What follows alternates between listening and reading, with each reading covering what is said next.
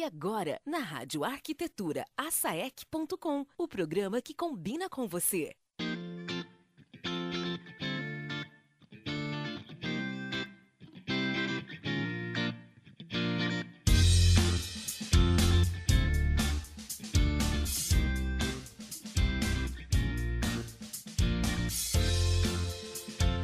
Muito bem, Rádio Arquitetura, Rádio das Mentes Criativas. Estamos no ar com mais uma edição do asaec.com, aqui pela sua radioarquitetura.com.br, nesta tarde de quinta-feira, 8 de novembro de 2018, agora 14 horas e 12 minutos.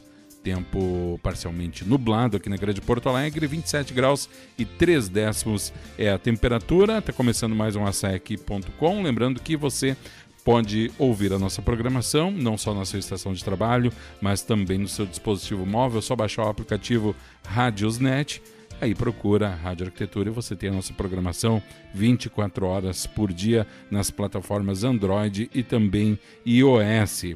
Quer participar do programa, dar a tua opinião, fazer a tua pergunta? É só mandar o WhatsApp para nós pelo 51 98211 9741.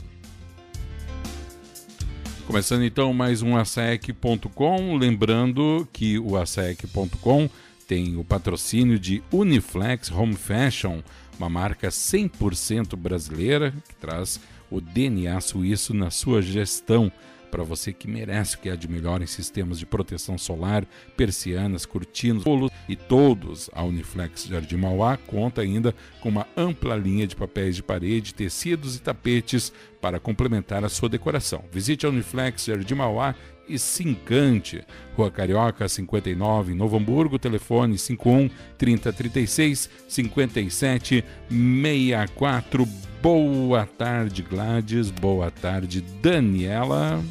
Boa tarde, Alexandre. Boa tarde aos nossos convidados. Boa tarde, Daniela. Boa tarde a todos também. Bacana estarmos aqui novamente, mais uma quinta-feira aí com, com todos juntos. Bacana. Como Convidados disse, especiais hoje também. É, como diz o, o Alexandre na chamada, Hum. O programa hoje vai estar uma delícia. Uma delícia. Adorei. É. Né? É vamos falar. É que vamos sabe. É que isso tem uma origem. Tu sabe é. que todo gordinho, quando está de é. dieta, ele relaciona tudo com comida. Né? Então Falou vai... em alimentação, não interessa estar falando de projeto, mas já é uma delícia. Ele, ele né? faz o trocadilho já com outra intenção. Eu gostei, acho que ficou muito bem, ah, Alexandre. Ah, bom, gostei obrigado, muito. Obrigado. obrigado. Hoje nós vamos uh, entrevistar o, o, Fernando e o Paulo, né? Uh, nós vamos falar uh, sobre os desafios na arquitetura comercial nos negócios de alimentação. Estamos focando em alimentação, mas na verdade é, é um pouco mais amplo, né? Porque fala de uma metodologia de quando nós precisamos complementar expertises que muitas vezes um arquiteto precisa né, de mais informações na formação de um, de um projeto comercial. Uh, Paulo, vamos começar pela, pela tua apresentação. Muito bem, então, é, boa tarde a todos amigos aqui, né? Amigos, agora eu posso dizer que são amigos, né, Alexandre? Claro. Todos, todos amigos aqui. Claro. É, aqui é, também está tá ouvindo a rádio. É, bem, é, bom, meu nome é Paulo Eltz, eu, eu, eu tenho graduação já em gastronomia alguns uh, já quase duas décadas já, né? Já, já passa muito rápido o tempo.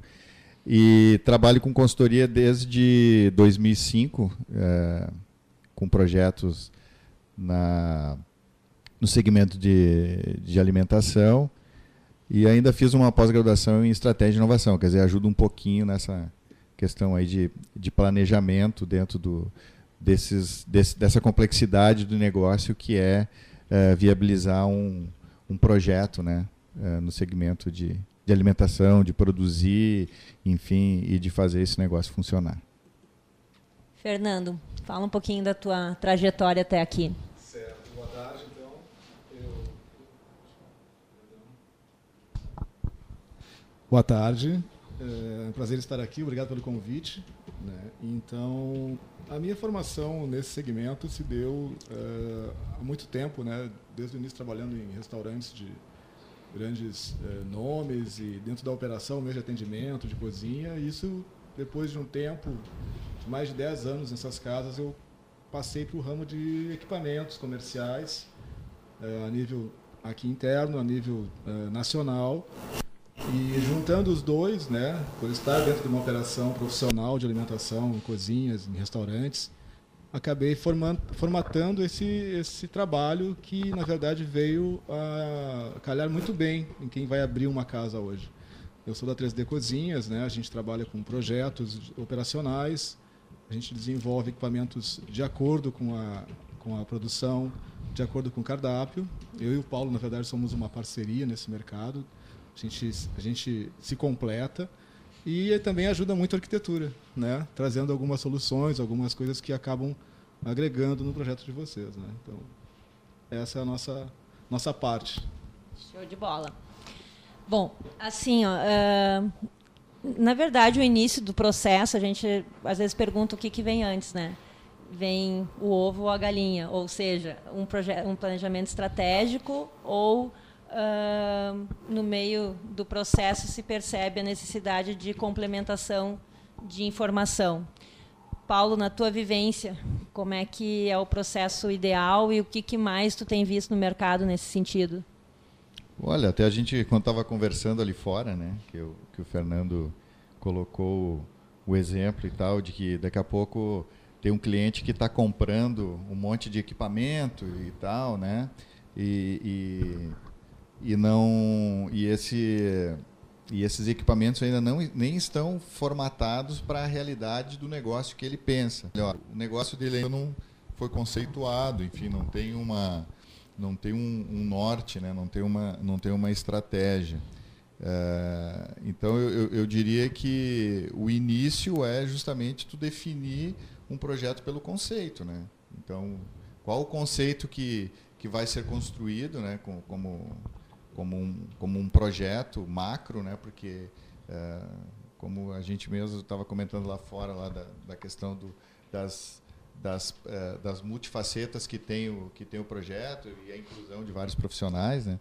É, é, mas eu acho que, sobretudo, é, deve-se ter esse cuidado né, de, de se começar por um, pelo, pela conceituação desse, desse negócio. Daí, enfim, entraria um pensamento estratégico para cima disso, né? um profissional que vai pensar isso estrategicamente, ver cardápio, as necessidades, infraestrutura e tal, etc. E, e aí quando, evidentemente, vai precisar de um guarda-chuva para isso, que é um prédio, que enfim, que é, que é uma estrutura arquitetônica, aí entram os profissionais dessa área que vão atuar e, enfim, fazer toda essa toda essa essa construção, né, que que vem a atender essa essa necessidade. E aí essas essas partes vão começar a trabalhar juntas para definir e até validar, né, o que que o que, que vai poder ser feito, inclusive das questões de investimento, né? quais são os limites, né? qual é o budget desse, desse investidor, desse empreendedor. É, então são, são diversos, assim, é complexo, né? Uhum. Tem, eu acho que tem diversas é, variáveis que precisam ser é, contempladas e, e, e, e, tem que ser é um, é, um, é um briefing muito longo, assim, eu acho que tem que ter muita ter muita troca de informação nesse princípio para errar, errar menos. Sim, né? sim. Para errar menos. Imagino que vocês devam enfrentar nessa área, quando a gente fala de negócio de alimentação, muitas vezes um cliente despreparado, digamos, para o negócio. E a gente sempre brinca, né? Eu, eu, acho que a gente tem isso meio que como um, um mito. Todo mundo pensa em abrir um restaurante um dia, né? A gente ouve muito isso, né? Ou uma posada, né? Pra ir pra praia, né? É. Vamos, uma posada... abrir um, meu sonho é abrir um restaurante, uma né? posada eu... não é uma coisa ruim, né? É. eu cozinho bem, eu, eu tenho, né? As pessoas gostam da minha comida, enfim. Eu acho que vem muito é, esse tipo de situação, assim, a informalidade do empreendedor. Esse negócio ele é marcado por paixão, né? É, pois é. Move é uma que... pessoa abrir um restaurante, é, a primeira coisa é uma certa paixão. E a gente está aqui para proteger essa paixão, né? Isso. A gente faz a paixão virar um planejamento, virar um projeto, fazer um levantamento de custo, fazer uma projeção, como o Paulo faz, com análise de cardápio e de. É uma visão mais pragmática, é, né? Do, a região, se está de acordo com o que ele vai vender, Tem passo a passo. E assim como não tem. Tem gente que pega, nos chama, abre o restaurante, bumba meu boi, e aí vamos ver o que vai dar. É. Então tem os dois lados, né? A, gen- é, a né? gente percebe, é, vamos dizer, na, na vivência que, que tive, onde eu conheci vocês dois, né? ah, muitas vezes, é, ah, vou, quero fazer uma cozinha industrial, ok, mas o que, que tu quer produzir? Não sei. É. É. Não tem cardápio, às Ah, vezes. Qual cardápio? Que que vai- não sei. não sei. É, precisamos Não, nem o modelo de negócio. aquilo que tu- Há pouco tu É. estava comentando da, da questão do modelo de negócio. Ah, pô, tu quer fazer um determinado tipo de serviço, é o mais autosserviço ou menos autosserviço e tal, né? Aí tu decide com o carro andando, né? Quer dizer, É. tu, tu quer trocar pneu com o carro andando. E aí Nem isso tudo vai tá- trazer é. algum, algum tipo de, de, de reação depois pro próprio negócio. E nem tudo que está na moda dá dinheiro. Vamos concluir dinheiro aqui É. também. Porque tem muitos conceitos modernos aí que, que tá vindo dos Estados Unidos, vindo da Europa, que lá eles têm um valor que é tudo mais barato para eles do que para nós. E não dá, não tá, fa- não tá faturando. Não vou- alguns conceitos eu não posso assim citar agora, mas tem que ter cuidado. Os jovens estão entrando no mercado para analisar o faturamento né, do que está chegando. Muita gente está tá atrás ainda, sabe, das coisas novas que implantaram aqui. Vista recursos que ficam reduzidos após a abertura. Né? Então não, não, não atinge a próxima fase logo em seguida. Sim. Né? Tu tem que Mas, é, assim, aí nós estamos falando de investimento, é, puxando só um pouquinho ainda Sim, de sim. volta. uma outra pra- faceta, né? é, Vamos dizer que, assim, que, né? que acho É. eh, a gente pode ir adiante depois, mas querendo puxar um pouquinho ainda para a parte técnica, muitas vezes ah, tu tem um espaço físico que nós, arquitetos, muitas vezes não tem a noção se, se o, o processo, né, a, a- operação, ela vai estar de acordo com aquele espaço físico que a gente tem disponível. Né? Ou, como foi o caso, que a gente tinha um conceito amplo e não específico, deixar preparado para possíveis outras possibilidades que não fosse, né? A gente, a gente teve, no nosso caso, nós tivemos que fazer uma situação aberta, né? Para que se mudasse o negócio, que o negócio não estava Teria que deixar o 100% máximo definido. coringa possível, né? Isso. Porque tu- quando tu não tem essa, é, essa decisão do modelo de negócio, né? tu- é, o, o que precisa fazer, e aí às vezes até demanda um investimento até um pouquinho maior, porque ele tem que abrir um pouco mais né? essa, esse, esse leque de opções é, Uhum. de modelo de negócio. Né? E que possa atender, digamos, uma boa parte, ou pelo menos as, as, as possibilidades mais eh, assim que, que seriam as, as escolhidas mais facilmente para poder estar funcionando ali. Eh, e isso realmente pode demandar um investimento um pouquinho maior, porque quando tu já sabe o norte, já está tudo Tu no plano de negócio, é, aí tu vai, vai limitar foca, ali, né? né? Vai limitar ali. Exemplificando isso que vocês estão falando, eu imaginando, né? Se o cara quer fazer pizza e churrasco, obviamente ele tem que fazer um forno de pizza e uma churrasqueira. É. Trazendo bem para uma realidade É. É. né, gauchesca aqui. E nós tivemos um exemplo desse, né, É. Fernando? Há bem, bem pouco tempo atrás, né? É.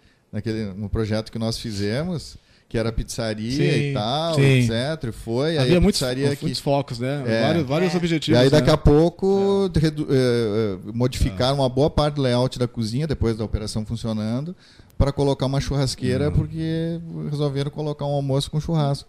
É. É. Então tiveram que fazer uma alteração. E normalmente essa alteração ela, é- ela acaba acontecendo, não é porque o negócio ele está de vento em popa, né? É porque o, o plano de negócio que foi feito acabou não dando certo. Sim. Ele não atingiu o objetivo. Tem que E aí mudar tu o tem- rumo no caminho. É, e aí tu tem um, tu tem um tempo para Pra teste. Porque a água já está batendo no joelho, É. daí ela está subindo e, e se ela chegar acima da cintura é complicado, né? Então tu começa a ter que buscar outras opções de negócio para funcionar. Eu acho que nesse caso até fizeram essa modificação e acabou dando certo. Mas às vezes é muito difícil, porque o próprio Sebrae tem um- uma estatística que eh, revela que eh, mais de 60% dos negócios eles não sobrevivem em dois anos, né? Sim. No- nesse, nesse, nesse segmento. Até, Paulo, tu, tu tem uma. Acho, não sei, acho que na apresentação tu não comentou muito do, do- da tua Experiência acadêmica. É né? isso, Eu ia acho que não chegou a isso. falar, né? Não. Uh, fala um pouquinho, assim, porque é um pouco do processo, né? Da, É, da tua não, experiência é, na- no ensino. até assim, o que a gente tem é, é, dado em, em- em curso, em palestra, enfim, assim, que a gente busca, é que tem, vem esse pessoal, é, é, empreendedores, o pessoal da operação, dire- enfim, quem está quem tá dirigindo o negócio, ou que, o que pretende investir né, nesse negócio, né, é, a, gente, a gente percebe assim ah, o desconhecimento do- desses, desses desafios, né? O que que, o que que se faz? Porque já aconteceu muitas vezes de alunos em sala de aula, assim, né? Que enfim, vão para um curso de gerenciamento, de planejamento, e, e eles já estão com o negócio já andando. Outro dia tinha uma cafeteria já quase pronta. E aí ela, a, a pessoa começou a me pedir, eh, começou a fazer perguntas específicas para o negócio que ela já estava é, enfim, já estava porque o prédio já estava decidido, já estavam fazendo obra civil de, de, de infraestrutura e tal, e estavam comprando equipamentos e, e aí já vendo é, número de mesas e tal, mas ela não sabia nem quantas pessoas, porque como não tinha um plano de negócio que definisse o- qual a necessidade de, de, de faturamento que tu precisa para manter aquela estrutura, é, quando ela diz, ah, eu, eu vou conseguir botar oito mesas dentro daquele espaço, um espaço pequenininho, porque é balcão, bota oito mesas. Vamos dizer que tenha quatro cadeiras cada mesa, né? Então eu vou atender ali em torno de 30 pessoas, né? Será que se eu atender 30 pessoas todos os dias, e isso não garante que todos os dias tu vai encher 30 pessoas. Então vamos, vamos dizer que 30, dia, 30 pessoas tu vai atender todos os dias. Tu atende lá 30 dias por mês, né? Tu vai atender 900 pessoas durante o mês. Essas 900 pessoas que vão consumir lá, Paga o ticket conta. médio que elas vão, Vão vão, consumir. vai, vai pagar o, o que tu está investindo, ou seja, o teu payback que tu, que tu vai, né? Eh, vai, tu vai, vai justificar, tu vai ter retorno pessoal para ti, né? Daí aquilo que o Fernando estava comentando antes É. paixão, né? Tem muita paixão, né? Mas esse pragmatismo ele tem que começar enquanto que são números, enquanto que é papel, enquanto que é plano, né? Porque no momento em que já está, que nem nesse caso de aluno, né? Que já está colocando em prática ali, já está fazendo e veio buscar informação, então daqui a pouco já precisa ter, né? Precisa dar um stop, já precisa rever al- algumas coisas e tal porque de repente não é aquilo ali que, que, que- que talvez tu tá buscando, tu tá trazendo um problema para ti. né? Esse Isso é muito aspecto- fácil. É, esse aspecto que vocês estão trazendo, tanto o Fernando trouxe há pouco e tu está complementando agora, nós, quando vem para nós, prim- primeiro, né, alguém com, com esse projeto de um restaurante, a gente vê, observa muito, vê muito isso. Vai para o projeto arquitetônico sem ter um plano de negócio primeiro. Isso é bem comum, assim. Eu já peguei né, situações, inclusive assim, ó, de prédios projetados para ser restaurante também, e, e clientes querendo montar um restaurante em que a infraestrutura era totalmente inadequada. Não levava em consideração fluxos, né? E uma das coisas que eu vejo, quando a gente fala em cozinha industrial, é a complexidade dos bastidores de um restaurante. Muitas vezes as pessoas olham para o salão, mas não enxergam os bastidores. né? Que é Entrega- fundamental. né? entregas, dispensas, né? Tem que O- funcionar. os almoxarifados, o, Tem que o fluxo, o layout disso é importante. Fala um E pouquinho a gente, disso, a gente Fernando. trabalha com, com cozinha, né, direto, com equipamentos e tem que fazer instalação, os técnicos vão para fazer a instalação, tem que cuidar do processo desse espaço que é destinado no projeto para a operação. Eu friso muito, eu friso muito que o cliente tem que quando pensar em investir num restaurante, ele já tem que pensar em quanto ele pretende faturar. Sim. É, é, é- é como assim, vou dar esse nó lá na frente? Não, é sério. Tem que pensar quantos lugares tu quer ter. O que eu vou servir e quanto eu quero faturar. E o que eu preciso dentro da cozinha para conseguir tirar perfeitamente o produto lá na mesa do cliente. Que Sim. tudo importa o que vai ser colocado em frente ao cliente. Tu tem processos que não atendem por causa de uma compra de um equipamento errado. Vai lá, busca, por exemplo, o Paulo sabe disso. A melhor batata frita do mercado. Aí na hora de comprar a fritadeira, tem 10 tipos. Tem de 500 a 7 mil. Sim. E aí tu não sabe comprar. É, Aí a tu co- compra a- errado. É que todas são Né? fritadeiras, né? É. Todas fritam. Elas né? têm óleo dentro, mas Todas enfim, fritam. é. tudo isso a- é, é o- é onde entra a, nossa- A expertise a- a- de A vocês. coisinha, diz assim, É o conhecimento. tu quer fritar 500 gramas de batata, 1 quilo, 100 gramas, em quanto tempo e qual resultado tu vai ter. Então, tudo isso faz parte daquela mecânica, eu volto a falar aquele, aquele apelido de ser o motor da cozinha, né? O que, que você pô aí é potente ou não? Sim. Tenta comprar equipamento de última geração também, se é de obra qualificada.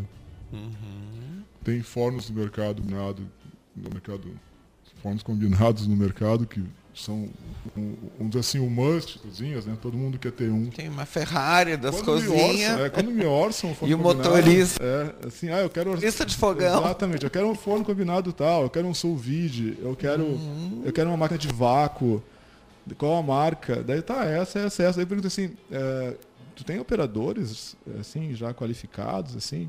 Eu perdi uma venda uma vez de grupo de 16 fornos, porque no teste, ah, numa rede de mercados no interior, no teste as cozinheiras não chegavam perto do forno.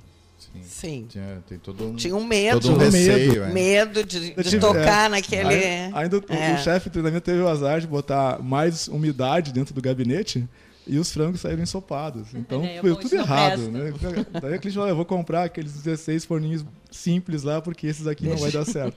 Mas então é- volta por aí o motor da cozinha, né? Para o cliente, Sim. o empresário, só voltando rapidinho para fechar esse assunto, que a, a cozinha, assim, ela parte, ó, eu preciso dessa área aqui. Essa área aqui é da cozinha. Claro que eu não vou pegar metade do salão. Eu não preciso. Sim. Os shoppings fazem 300 refeições num corredor ao meio-dia Sim. mas também com cardápios, né? linhas de cocção. Eles vão adequando o cardápio, o seu volume tem que sair em X hora. E isso é importante, prever. Saídas de coifas, por exemplo, né, que mata a arquitetura, é muito isso, né? É, né, Fernando? Aqui vai ter uma coifa. Aí a Ah, coifa é assim, ah, aí tem- tem, tem um do Tem ti- 20 pavimentos em cima. tem uma, vinte- ah, e a- e a- uma saidinha É, de 30 centímetros, passar É. o duto e uma coifa tem 4 metros. Né? O- Então, casualmente o restaurante fica no térreo de um prédio de Exato, assim. 30 Então, pavimentos. É um porão, né? É, Tem que chamar e antes. não pode largar cheiro no. É, Mas- tem bitolas de canos, é, é, onde, como vai ser higienizada a cozinha após a operação, para essa água escoar rápido, tem inclinação de piso, tem qual tipo de piso, né? Ah, tem, Tem. toda uma, uma, uma formação elétrica dos equipamentos, Gás. e aí vai, aí vai, se falar, vai Tem, longe. é isso que é, tu- nós nem entramos ainda no assunto da Anvisa, né? Ah, ainda não, tem isso aí- Anvisa. É, isso aí depois até, até um- Aí o Paulo vai... Eu recebi até uma mensagem hoje de uma, de uma, de uma É, pessoa que, a gente que viu, viu a chamada do, do programa, ela até me comentou Olha, que coisa. legal. Até Mas só não queria perder o gancho de uma. Porque eu, no meu entender, eh, até vocês me corrijam, Fernando e Paulo, se eu estou errada, mas o queridinho da cozinha é o forno combinado hoje, né? É, hoje tem máquinas que estão, eh, por exemplo, o sous vide, né? É um processo, o Paulo sabe bem, é, é bem antigo já, né? E mais em conta. Mas depende do, do chefe, depende da, de, de quem está trabalhando. Porque eles estão usando forno combinado? Estão, estão usando bastante. Mas já tem cozinhas menores que estão usando mais a regeneração eh, em sous vide e vácuo, na verdade, do que o próprio forno combinado. Depende da Traduz para produção. nós, que somos ah, arquitetos, o que, que é isso? Não, é que o... Sulvide. É que depende muito do, é, depende muito do, da- assim, do, do, do produto que, que vai se apresentar Sim. como, como, enfim, como planejamento de cardápio, né? Qual é o planejamento de cardápio que, que vai fazer, mas, mas em tese, assim, né? é, o conceito do, da cocção em sous vide é que ele é feito tipo em banho-maria, quer dizer, tu, Ah, tu faz todo é, faz todo um, um conceito de construção de sabor naquele produto que tu vai querer finalizar, né? Vai colocar dentro de um bag de, de, de plástico especial, vai fechar com um vácuo. Ah. Então ele tem uma quantidade de vácuo. Ele pode ser totalmente com vácuo, pode ser 90% de vácuo, 80% de vácuo. Vai depender muito do processo. Isso muito é, é, é a prática. É mais lento também, É, né? Tem que ter bastante ele mesmo é, uma né? lenta, É de baixa temperatura. E aí o que, que acontece? Esse produto que está dentro desse bag, ele vai eh, se apropriar daquele sabor que está ali dentro e, e não vai perder a, a- não vai perder as propriedades dele, nem Dos- nutricionais, Sim. enfim, de texturas e tal, etc.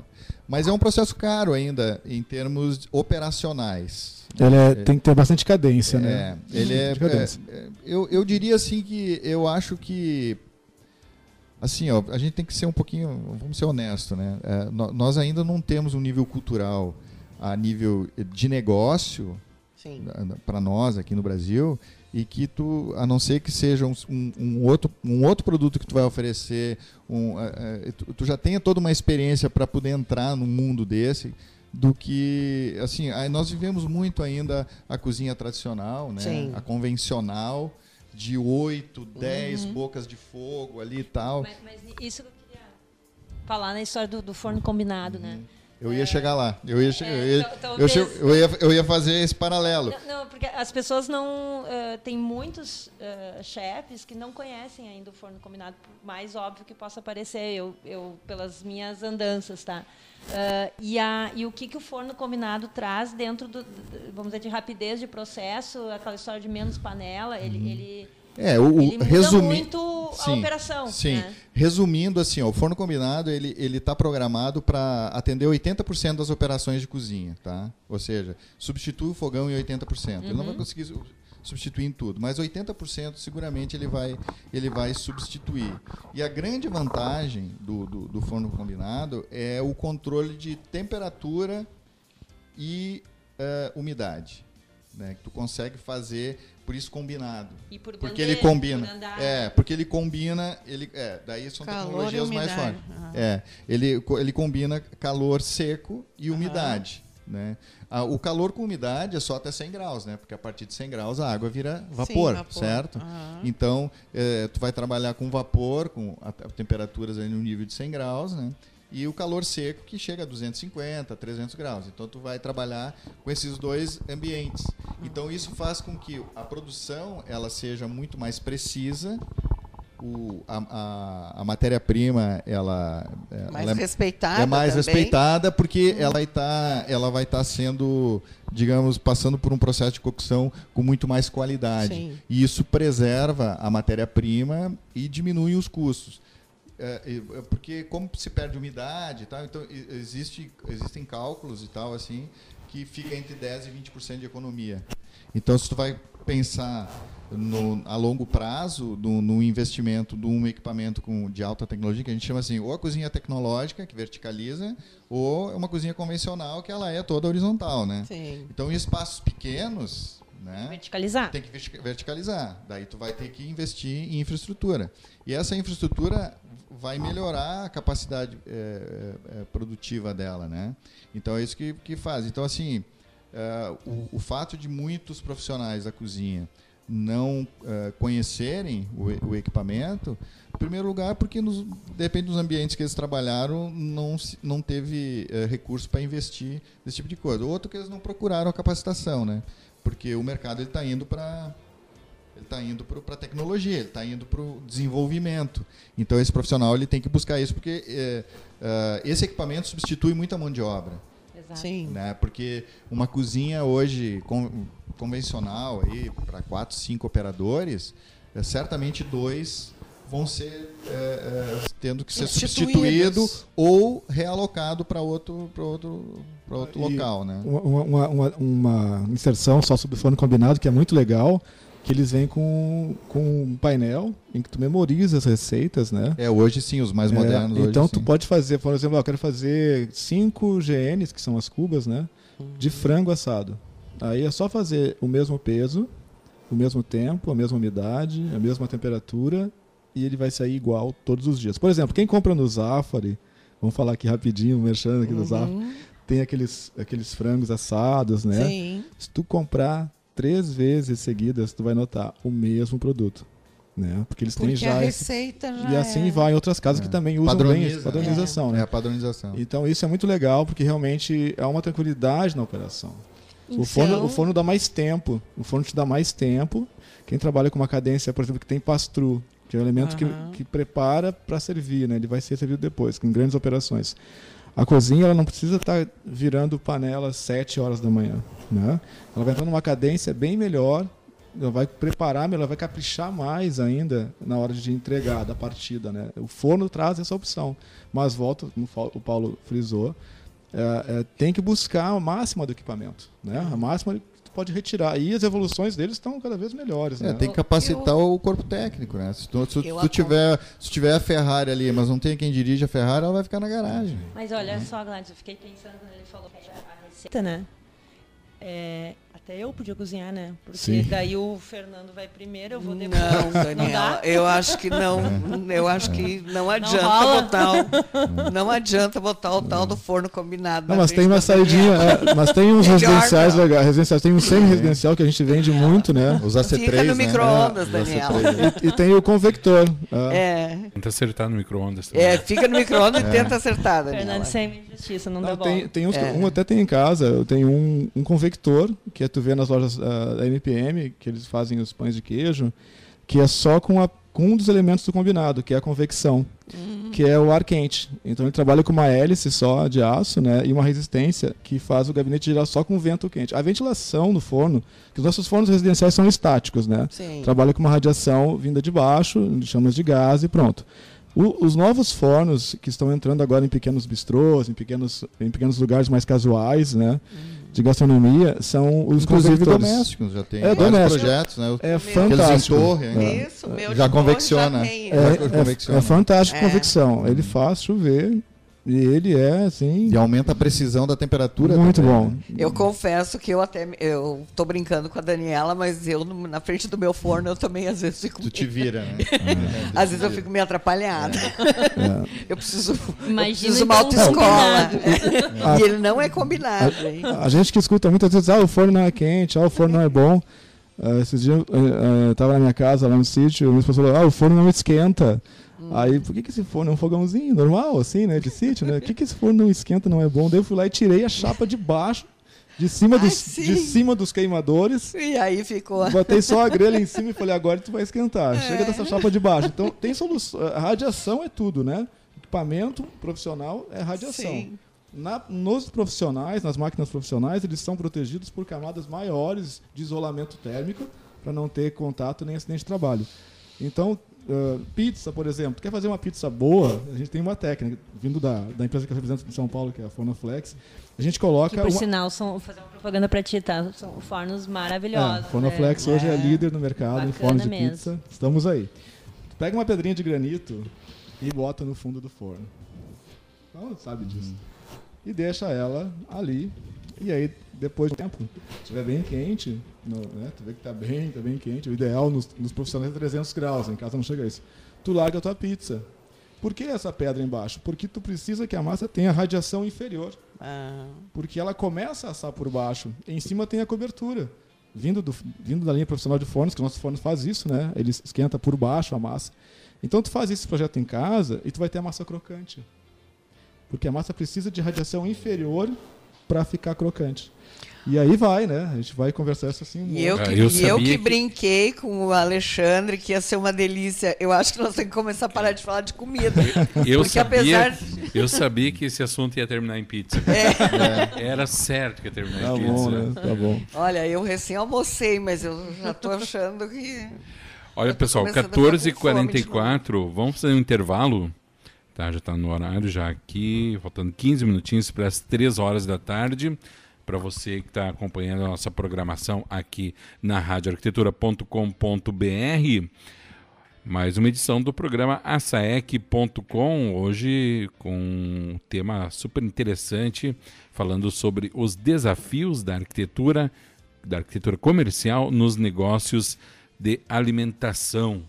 E tem no comando as arquitetas Gladys Killing e Daniela Engel, os nossos convidados desta tarde de quinta-feira, Fernando Santos e Paulo Eutz. E você acompanha a nossa programação musical agora, um intervalo aí de 5, 6 minutinhos, na volta, o segundo bloco do ASAEC.com de hoje. Lembrando que o ASAEC.com tem um oferecimento de Uniflex Jardim Mauá, Novo Hamburgo. Rádio Arquitetura. Moderna como você. Independente como nenhuma outra.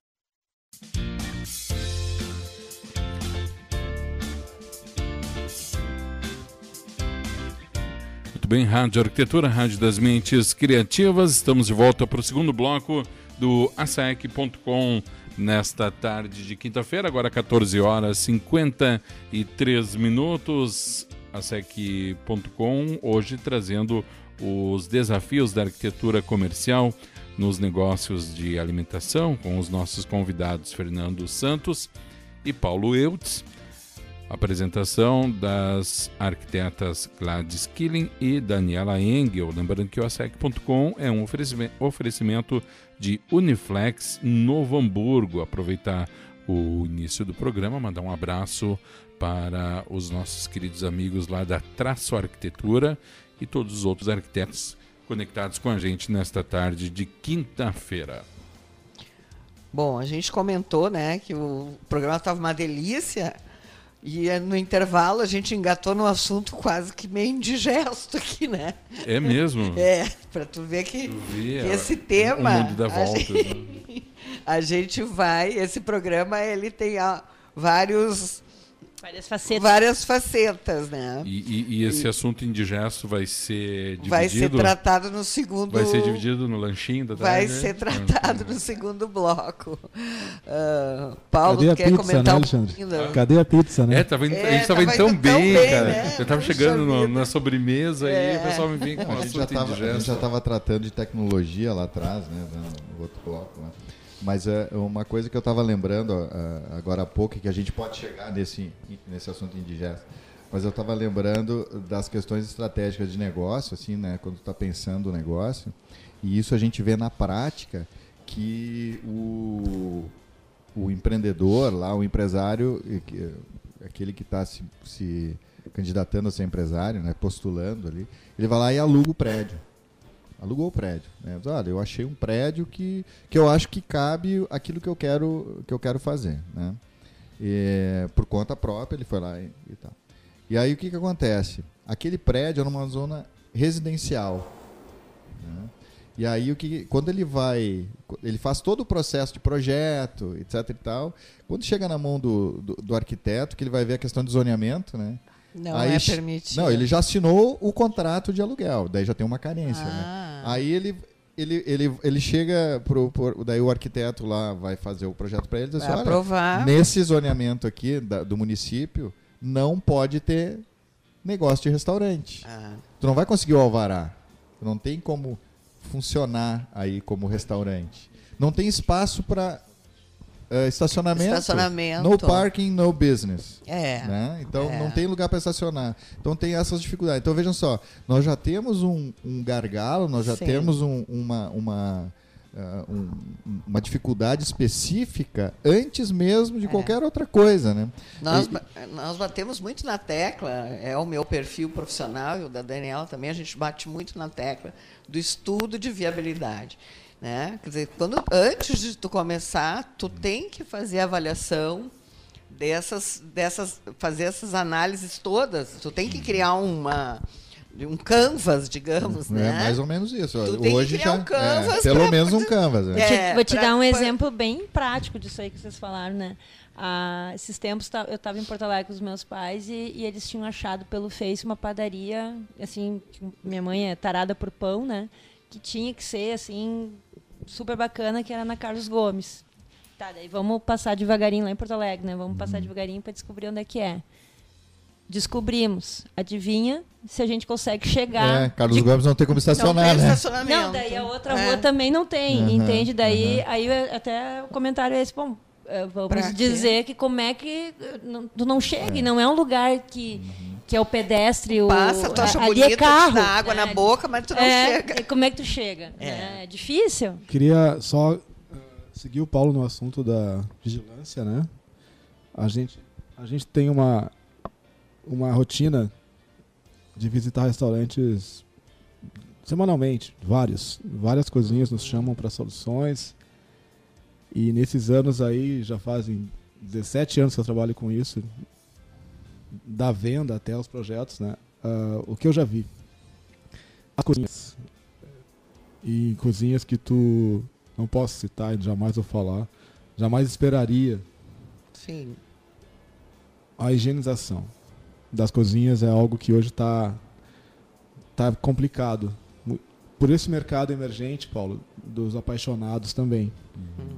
Porque isso tem uma técnica muito grande, né? Sim. Para respeitar armazenamento, equipamento, higienização perfeita. Então eu friso aqui, o Paulo vai me ajudar na- na- nas normas, né, Paulo, que existem dentro das cozinhas, né? Dos cruzamentos que não podem ter, de, Os pro- de fluxos, processos. claro. E O que que guarda com o que, é, o, o que né? mais peca, separa. o que mais peca é armazenamento. Geralmente É. que eu vejo assim, armazenamento, temperatura. é, as pessoas compram restaurantes é, de outras pessoas. Então assim, imagina, eu, eu recebi um con- contato de um cliente que comprou um restaurante. Cara, minha coifa não funciona, vem aqui. Daí eu fui lá, visitei ele. Ele não tinha coifa, para começar. Ele tinha algo que alguém tentou fazer, né? Sim. Botaram um duto, um motor lá e aquilo era chamado O exaustor dentro. o exaustor dentro. Tudo engraxado, teto, armários, né? Bota, quer saber se a coisa funciona? Bota a mão nas paredes, tá E tudo engraxado, não funciona. Não funcionou. E aí, aí vai. Compra apaixonado, eu quero ter um restaurante, vou comprar pronto, faturando, andando. Cozinha não existe. Mas voltando ao assunto, essa higienização é, é, que a saúde é, busca fiscalizar, ela não consegue chegar em todos os lugares. Infelizmente, não chega em todos os lugares. E não chega em lugares que a gente também gosta de ir, como na praia, lugares que são beira-mar, onde você tem que ter mais cuidado, porque são produtos mais delicados Ai, que exigem mais refrigeração, exigem mais cuidado à noite no processo de produção. Quando tu está produzindo numa cocção muito radiante, tu tem refrigeradores por perto, eles começam a abrir porta, começam a levantar as temperaturas. Então tem coisas que já estão no seu extremo, quase saindo já do seu, do- da sua capacidade de armazenamento e começam a, a pegar bactérias. Então a gente tem que ter cuidado mesmo no consumo de alimentos em lugares que tu não sabe se tem uma produção profissional. Então, assim, às vezes uma latinha Eu de já coca senti no e um, estômago e um, e um, e um, e salgadinho en- ensacado É, pode salvar a tua pata. Então, assim, salvar. assim, né? Não, mas é, é aquilo que a gente estava falando Ai, antes de. fala. a Que a gente tava Restaurante francês em Búzios e um peixe não sei o que lá. Ah, Um fen- herbs. E, um- e uma salmonela no outro dia. Eu já Nossa, vivi. agora- Mas isso- Eu já é, vivi São isso. É, mas isso é muito, é muito comum, né? É, é, que são as doenças é, transmitidas por, por alimento, né? Mas o, o, o que acho que a gente pode pegar um, um gancho, assim, digamos, é, pensar estrategicamente é, tudo isso que, que o Fernando está tá colocando aqui, né? Que acaba sendo ah, lá assim já é a consequência, porque É. daqui a pouco comprou lá algo que estava mal e con- continuou daquele jeito e tal, assim, né? Improvisando. Mas ah, ah, desde aquilo que a gente estava colocando né, do plano de viabilidade, se pode colocar ali e tal, das questões dos alvarás, né? E aí é aquilo que a gente comentou antes, eh, do limite que tem o setor público de fazer as fiscalizações e, e permitir que esses negócios eles aconteçam, que eles funcionem sem ter o devido todas as licenças, né? A começar pelo pelo alvará de funcionamento. E aí existem municípios que legislam de formas diferentes. né? Sim. Eh, por exemplo, para ter o alvará eh, de, de localização, que é o alvará de funcionamento, eh, teoricamente deveria ter o PPCI, que seria o, o plano de prevenção contra, contra incêndio, né, que é, é emitido pelo, pelo Corpo de Bombeiros e tal. Eh, e também tem a questão eh, da vigilância sanitária, que seria o alvará de saúde, né, para aquele, para aquele Estabelecimento negócio poder funcionar. Tem alguns municípios que dão um alvará provisório, né, para funcionamento. O PPCI acaba acontecendo depois e aí o alvará da saúde nunca sai. Ele ou sai dois, três, quatro anos depois, ou por alguma denúncia, ou alguma coisa assim. Eu Esse- já acho que é para captação de imposto, né? Porque quando tu pega o alvará provisório, tem que pagar um imposto anual para ter provisório de Não, novo. mas é né? que quando Assim, tu né? entra. Mas veja, ó? Fernando. Paga todo mês Mas, Fernando, alvará, né? a, a prefeitura recebe igual, porque quando tu entra com o, pedi o protocolo de pedido da licença da saúde, ou seja, do alvará da saúde, já está contando tempo e eles já te cobram. Na verdade, é, mesmo não saindo o alvará, tu já vais pagar uh, pelo, pelo, pelo alvará de saúde. Eu, eu vi, ninguém me contou, eu vi um fiscal de uma secretaria da saúde dizer assim: vai tocando assim que daí de, um depois, dia eu chego. Num dia vai acontecer, porque um eles não tinham um previsão para. Então, assim, é. ó, enquanto que existir esse tipo de procedimento, enquanto que não for séria coisa Sim. assim, né? Ó, assim, ó, nós temos assim, falamos um plano de viabilidade, tem um projeto para fazer um determinado negócio, tá? É saúde pública, nós vamos vender alimento que vai atender um número X de pessoas. Então, que existe uh, todo um regramento, e isso foi uma coisa que a minha amiga lá, a, a Cristina, isso que eu comentei antes, Serafim, que é, é especialista nesse assunto de, de licença de, da saúde, né? É, e da vigilância sanitária e tal, é, da preocupação de como que a operação funciona. Ou seja, então, antes da operação funcionar, antes de ela abrir, antes de ela começar a produzir, antes de ela atender, ela tem que saber, ela tem que ter capacitação técnica, saber o que, que ela vai fazer. Sim. Porque não é só ter equipamentos. Os equipamentos, eles ficam sujos, eles ficam velhos, precisam de manutenção, né? Ou se já são velhos, eles precisam de manutenção para manter eles em condições e condições de saúde para poder atender, produzir de forma adequada e é produzir com segurança alimentar. Né? Isso é um, é um ponto fundamental. O problema é que a gente vê assim, com a cultura que, que existe dos atalhos, é que muitas produções acabam funcionando sem ter essas devidas licenças. E às vezes ficam anos produzindo, às vezes até passa de mão em mão em negócios familiares que não. Eh, não eu escrevi um artigo uns anos atrás é, que, é, que, é, a, a, cultura organizacional dentro das, das, das, das, dos negócios familiares. Justamente foi uma pesquisa que a gente fez, né, com, foram 10 restaurantes, e nesses 10 restaurantes assim a gente não conseguiu nenhum deles encontrar é, que eles é, cumprissem com todas as regras assim para que um negócio fosse viável 100%. É isso, então a gente fez toda um, uma compilação lá assim do que nos interessava. Mas, mas porque tu traz o familiar? É... Não, porque o grande, a grande maioria, 80% dos negócios de alimentação no Brasil são familiares. Ela inicia, digamos assim, de uma forma eh, de uma forma informal é meio é, né às vezes informal, mas ela, ela informal, é, às vezes, a, né? a, frase não ficou boa mas ela ela inicia às vezes informal, informal. Uhum. e aí ela vai se profissionalizando ao longo dos anos só que os vícios, eu imagino isso, os vícios sim, de processo, sim. eles é. vão sendo repetidos. Sim, exatamente. Tu acaba vira não cultura. Vira, vira, cultura. vira, cultura. É a questão, é. eu entendo é. isso por, por ser familiar, quer dizer, na verdade tu cria uma cultura própria. É, mas esse número de 80% que tu está trazendo, eu não. É, aliás, eu, eu acredito, pensar, né? acredito sim. que sim. Mas é interessante. Principalmente. Os empregos eles são gerados nesses negócios familiares. Evidente que tem famílias, eu tive aluno agora na, lá em Porto Alegre, que eh, uma aluna até, que a, a família dela tem uns 12, 13 restaurantes. Sim. Né? É bem comum. Então, você imagina, quantas pessoas essa família emprega? Quantas pessoas essas, é. essa, essa, esses negócios atendem? Então, e espalham a, me, a mesma cultura. Exatamente. Né? Então, assim, sim, uhum. é, assim, bem ou mal, né? Então, eu acredito que para eles sejam bem, porque para eles terem o, o, né, 12, 13 restaurantes, sim. é porque o negócio deles é bom, né? Uhum. Eles não vão fazer uma coisa ruim e, prosperar assim tanto, né? Mas, uh, mas esses lugares, independente do tamanho, assim, eles têm que ser fiscalizados, mas desde o princípio. Para conseguir uma licença, por exemplo, uma empresa hoje, para conseguir uma licença de instalação. Nossa, né? FEPAM. É, o FEPAM. O tu tem atualização. Tem toda uma. Tem atualização. Nossa. Tem, tem, ah, eu, eu... As empresas têm, é. que, têm, que, têm que contratar profissionais capacitados para fazer isso. Por que, que nos restaurantes não?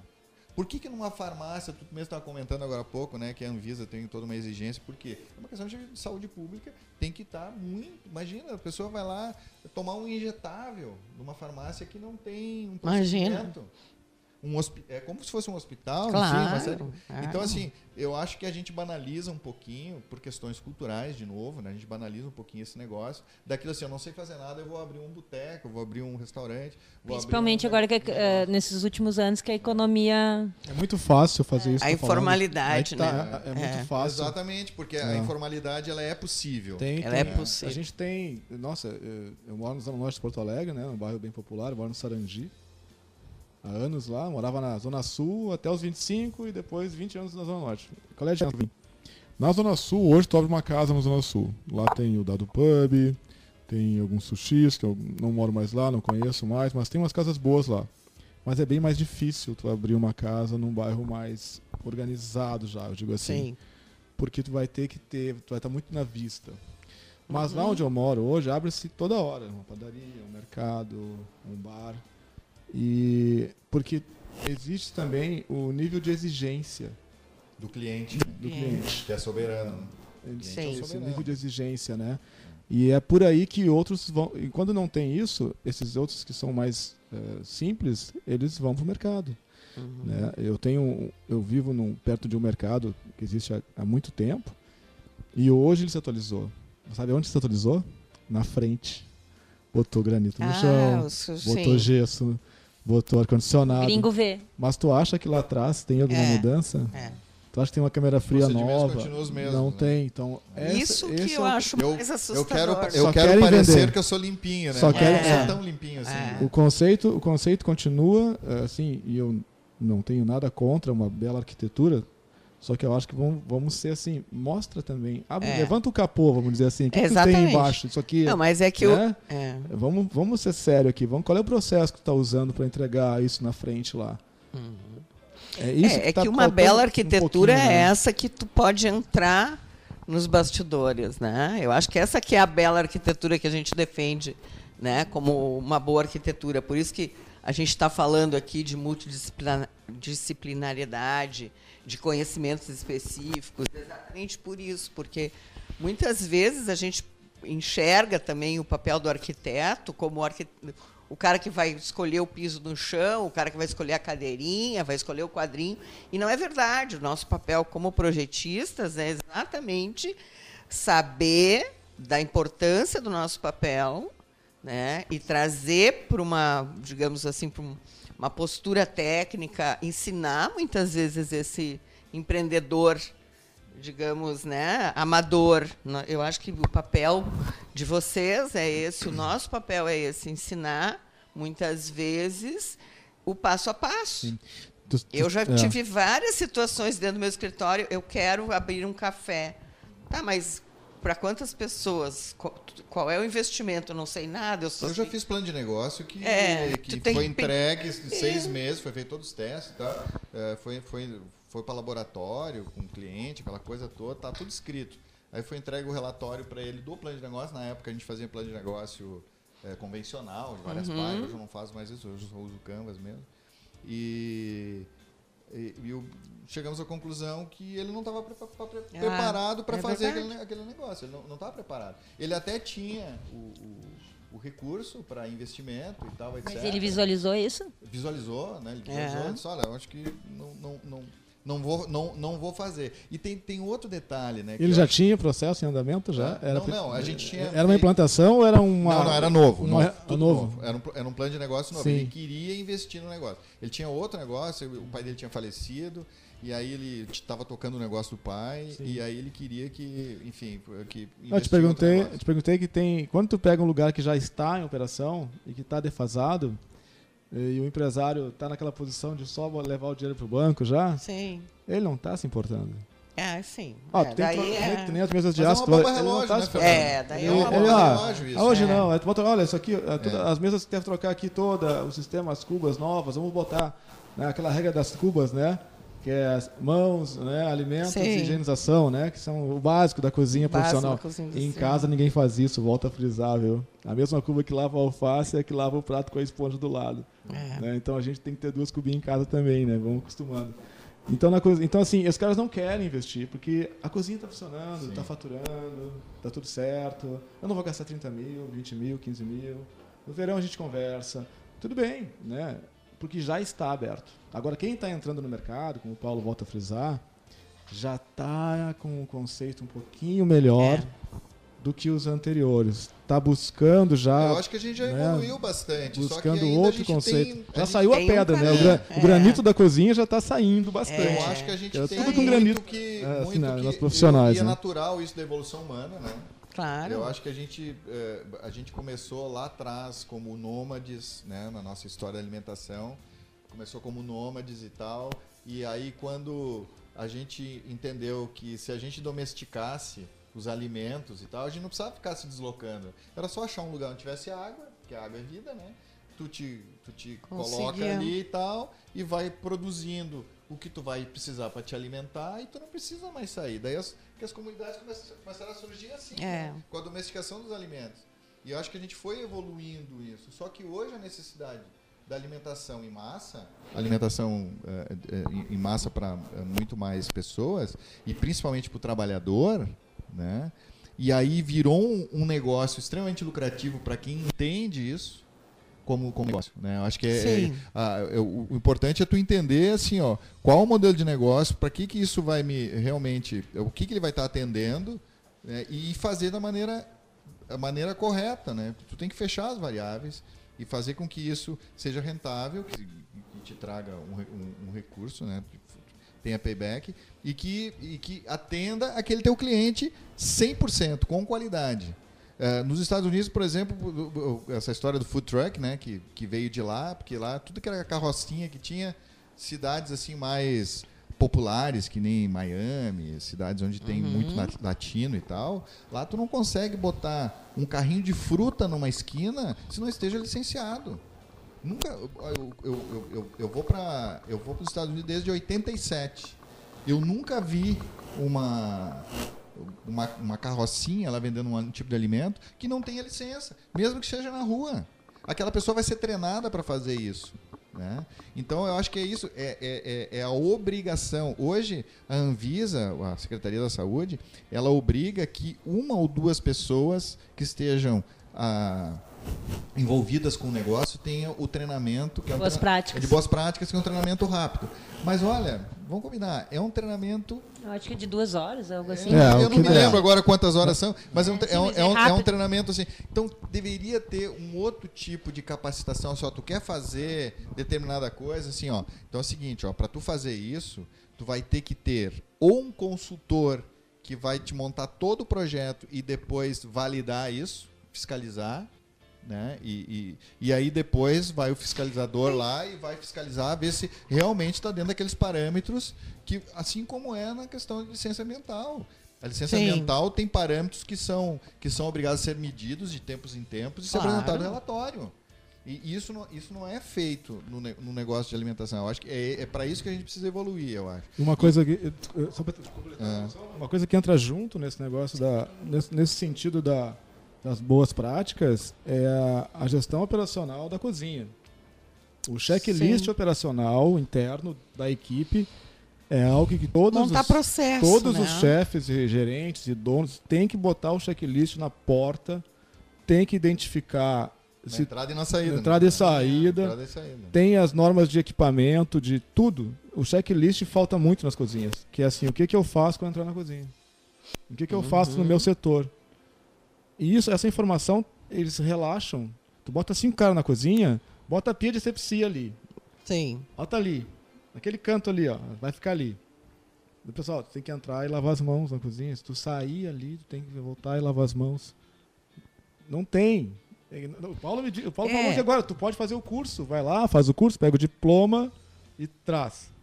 Mas o que, que adianta o curso Não, se tem na que tua operação... liderança que vai Exatamente. cobrar. Vocês estão falando, eu, vocês estão falando, eu sempre faz, eh, na minha cabeça fazendo analogia com a área da saúde, né? Que eu tenho especialização em arquitetura hospitalar. Sim, nossa. E a gente vê que de uns tempos para cá a, a gente está vendo uma transformação na área da saúde. Hoje os, vários hospitais se eh, se modernizando, Sim, entrando se em reposicionaram, né? Estão se Todo- reposicionando, sim. exatamente. E na época que eu fiz o curso, em me- meados dos anos 90, a gente tinha uma situação nos hospitais brasileiros muito mais precária do que é hoje. E houve uma necessidade muito grande de uma modernização em função das novas tecnologias que entraram. Tomógrafos, ressonância. Né? Eu, eu, quando eu fiz o meu curso, eram, estavam recém-iniciando. Eu fui, para ter uma ideia, eu fui conhecer um- um- uma ressonância, eu fui a São Paulo conhecer. Primeira ressonância instalada no Brasil.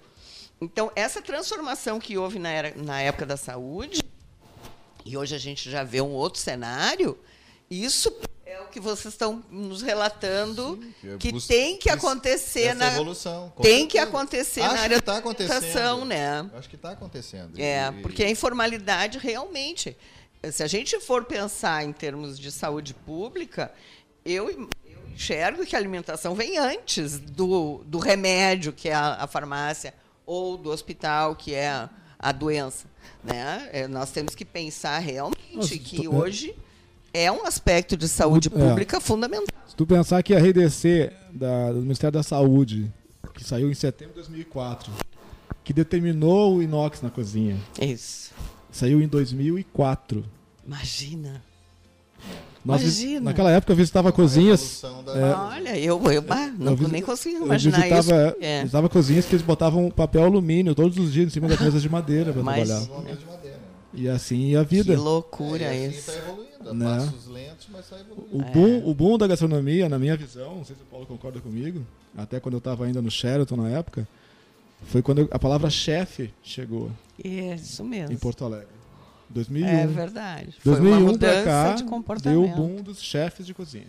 É, né? Nós tínhamos cozinheiros, tínhamos profissionais, verdade. sim. Mas quando chegou, E até atraiu o a de gurizada para as é, escolas, né? De foi- gastronomia, né? isso foi dando uma direção até para novos empreendedores e novas É buscas. de verdade. Porque a gastronomia um quebra-galho no mercado profissional um tempo Sim, atrás, né? É verdade. Trabalhava na cozinha, trabalhava no restaurante. É, hoje não, é, hoje ela é- entre hoje tu é ser uma paixão, cozinheiro, né? Entre é tu ser moda, cozinheiro e chefe, parece que tem um, Né? É, um vários degraus, né? Que tu Mas, é, sobe, é, né? Mas tem, a- tem os chefes É. amigos meus aí que se titulam cozinheiros. E são pessoas que estão com rótulos de chefe há muito tempo, né? É. Eu sou um cozinheiro, né? Esse cara tem técnica, né? Que legal. Olha, eu adorei esse papo, realmente. Nós corremos Só acho que das, faltou a pizza, né? das delícias. Pô, a Pizza, próxima em vez. breve nós tem vários que- lugares aí que vai ter lugar. Depois a gente pode divulgar aí no Instagram aí novos lugares com pizzarias napolitanas aí Que que estão abrindo legal. na região aí. Na praia, em Shangri-La, vai abrir uma ótima aí logo logo aí também. Opa, verão olha aí, ó. Ó, precisamos de parceiro para permuta aqui, hein? Pois é, pois é. É uma boa permuta, né? Uma boa permuta Ah, essa, muito tal, hein? boa, hein? É arquitetura com Pizza. pizza. É, Fantástico. Bom, Estamos no final, né, né Alexandre? Já estamos, finalizou aí para nós. aham. Então, ah, começo agradecendo pela presença do Fernando e do Paulo, né? Ah, acho que foi de grande valia, né, Gladys? foi Ah, muito legal. Eu achei muito bacana. Obrigado pelo assunto. convite. Estamos aí. Também quero agradecer que é, para mim assim é, é uma raridade eu, eu poder falar assim com um público grande e tal, né? Porque é, nem sempre a gente é a gente é convidado, né? Então tem que tem que aproveitar e, e- e, enfim e, e agradecer mesmo de coração que os amigos aí nos, nos lembraram, né, para falar um pouquinho do que a gente gosta. Né? Muito somos legal, os bastidores, né? Somos, É. somos os bastidores desses, desses, desses lugares bonitos aí. E é bom saber como vem lá de trás isso, né? Como nasce isso, qual é os primeiros passos, né? Importantes para E os por- desafios, né? desafios. Que é esse o, o ponto fundamental A que gente a gar- gente está tentando falar. A gente garante o, o cardápio e o motor, né? Agora, É. por onde tu vai ir, aí é contigo, né? Não sei, né? Onde que vai, né? Gerenciar bem isso. É. Que bacana. Bom, eu, da minha parte, achei muito legal o programa. né? Mais do que delicioso. Acho que a gente eh, conseguiu crescer um pouco em conhecimento com vocês. Eu, realmente, eu gosto muito, né? Todo mundo sabe, eu co- comento direto isso. Eu gosto muito de projetos multidisciplinares, né? Trabalho em equipe, cada um trazendo seu conhecimento. E hoje a gente fez um pouco disso, né? Fez um bate-bola, né, Dani? Com conhecimentos que, que a gente não tem, né? De fato. E que agrega bastante no projeto, né? É. Estamos aí, né, Fernando? Só Que chamar. bom. Aí. Só Então chamar tá, aí que a gente formou. tá Obrigado, chamar rapazes. Obrigado. Mais um programa de sucesso, né, Daniela? Com certeza. Obrigadão. Obrigada. Obrigado, Alexandre. Muito bem, foi mais uma edição do asaec.com aqui na sua rádio arquitetura.com.br, agradecendo a presença dos nossos queridos convidados nesta tarde de quinta-feira, também as arquitetas Daniela Engel e Gladys Killing. E você segue acompanhando a nossa programação aqui na Rádio Arquitetura, agora 15 horas 22 minutinhos. A gente faz intervalo musical. Na sequência, muito mais música e informação aqui em radioarquitetura.com.br. Rádio Arquitetura. Muito mais música e informação.